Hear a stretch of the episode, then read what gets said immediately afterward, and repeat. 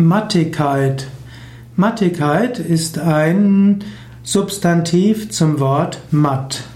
Matt heißt kraftlos, erschöpft, müde.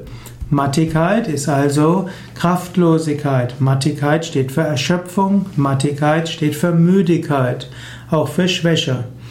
Mattigkeit ist insbesondere, wenn es etwas dauert.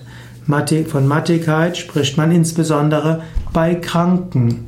Von, wenn jemand unter körperlicher Mattigkeit leidet, dann heißt das oft, dass er krank ist. Es gibt auch geistige Mattigkeit, man ist irgendwo geistig erschöpft.